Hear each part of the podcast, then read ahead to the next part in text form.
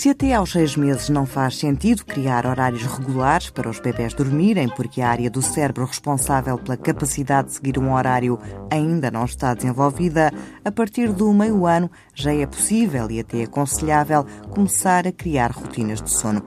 É o que explica a cardiopneumologista Andreia Neves. A partir dos seis meses, sim, a rotina deve ser construída de acordo com o que são as recomendações internacionais e daquilo que é o perfil de sono do bebê. As rotinas não são iguais para todas as crianças das mesmas idades, e isto é muito importante.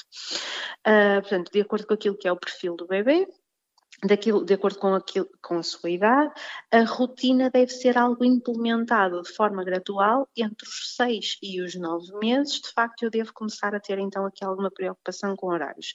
A partir dos nove meses é absolutamente imprescindível que a criança tenha horários regulares de dormir uh, para que o sono seja saudável.